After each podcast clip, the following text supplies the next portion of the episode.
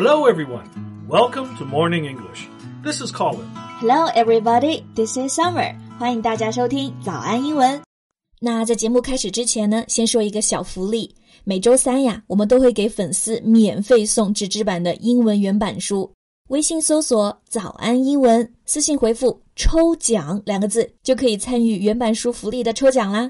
这些英文原版书都是我们为大家精心挑选的，是学习英语非常好的材料。坚持读完一本，你的英语水平一定会再上一个台阶的。快去抽奖吧，看谁是那个幸运儿。Here, Summer, I got you a present. Wow, thank you. You're so kind.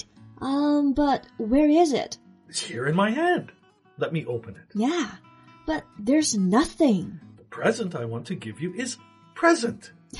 you know, to always cherish the present. Should I say thank you? All right. Jokes aside, it's just that now we're in a festive season, right? yeah, the Christmas, the New Year, and everything. So everyone is either giving a present or receiving a present. I think today we can talk about what to say on these occasions. That'll be very useful. 那我们今天呢，就一起来聊聊送礼物、收礼物的时候可以用到哪些英文表达。大家如果想拿到节目笔记呢，欢迎到微信搜索“早安英文”，私信回复“ 救命”两个字来领取我们的文字版笔记。 All right. So today's keyword is no doubt present. Right. So what about this word, gift? 讲到礼物嘛，大家都会想到这两个单词：present、gift。So is there a difference? Well, these two nouns, gift and present, are synonymous in their meaning, uh, referring to something that is thoughtfully given to someone. Oh, so they're interchangeable. We can say here's a present or here's a gift. Yeah, but in everyday English, especially in British English, people usually say present rather than gift. 哦，就是说在英式英语里面，可能这个 present 会更加口语化一些。 But again, I think people in America tend to think the word gift is more informal. There's no strict rule about it. It's up to the flow of your speech or your own preferences. But you know, there's one distinct difference. We can say gift paper, gift box, or a gift bag. Right, right. There's no present bag or something. Right，所以总结一下，这里的 gift 和 present 用起来没有什么区别，大家哪个顺口就用哪个。不过呢，注意一下，gift 可以组成一些名词的词组。 So consider this podcast a gift, or perhaps a present, whatever you want to call it. We've made it easy to unwrap. Wow, I like how you said that. Wrap 就是包礼物 ，unwrap a gift 就是拆礼物。 And there's more verbs we can use, like get a gift, receive a gift, open a gift, etc.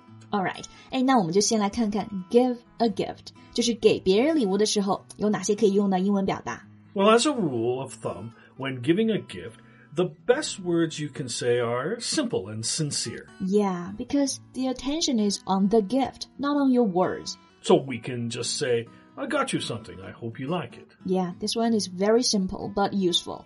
I got you something. 这里的 got 就是 get 它的过去式。get 这个单词啊，虽然简单，但是用法特别多。这里的 get 其实就是买的意思，对吧？I bought you something. I got you something. Right. To introduce the present, the words can also be simply put, here's a little present for you. 嗯，这是给你的一个小礼物。Here's a little present for you. Hope you like it. Yeah. So, Summer, do you sometimes get excited about the gift that you're about to give? Yeah, quite often. 就是因为送的礼物都是自己挑的嘛，自己就很喜欢，所以有时候送礼物的时候啊就很兴奋，迫不及待想要看对方收到这个礼物的表情。 So, if you're very excited about the gift, you can say things like, Look what I have for you. 哇哦，看看我给你买了什么，对吧？Look what I have for you。 但是我感觉这句话很像是说给小孩听的。 yeah. Look what I have for you. It's a toy or it's a dog. Yeah. And then the kid goes, Oh, daddy, you're the best. 太有画面感了。 and uh, okay, a similar one would be, um, Guess what I bought you? Got it. Guess what I bought you？猜猜我给你买了什么？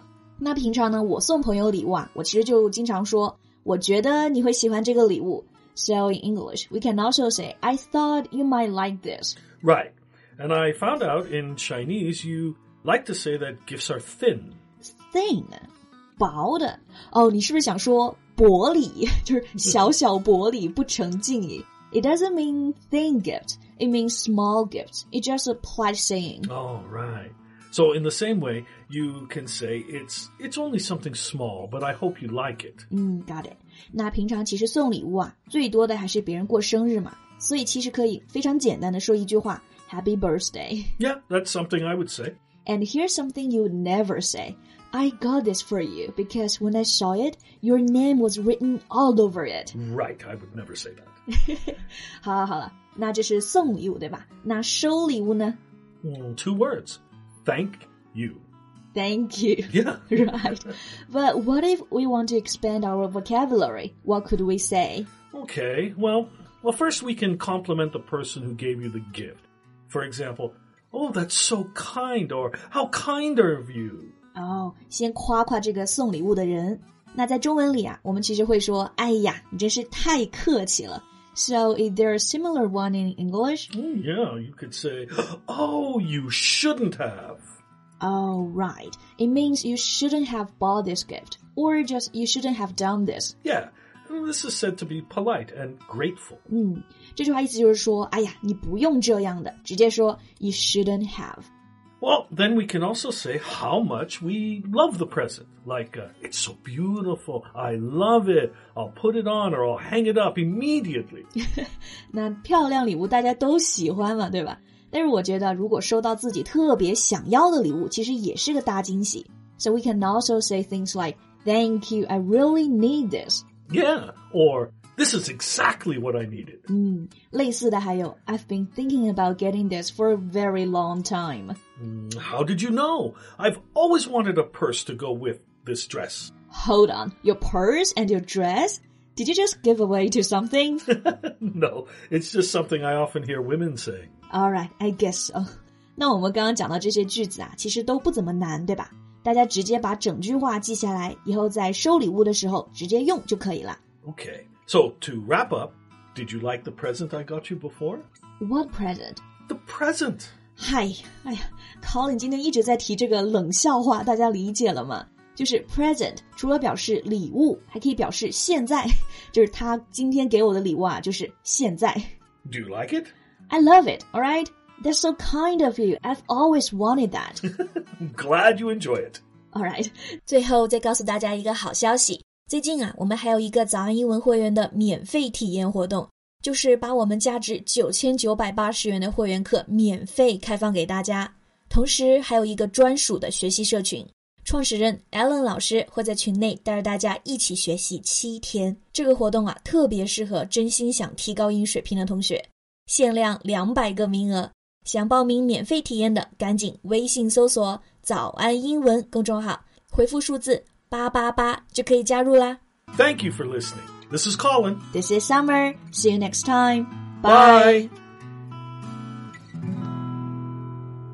This podcast is from Morning English. 学口语就来早安英文。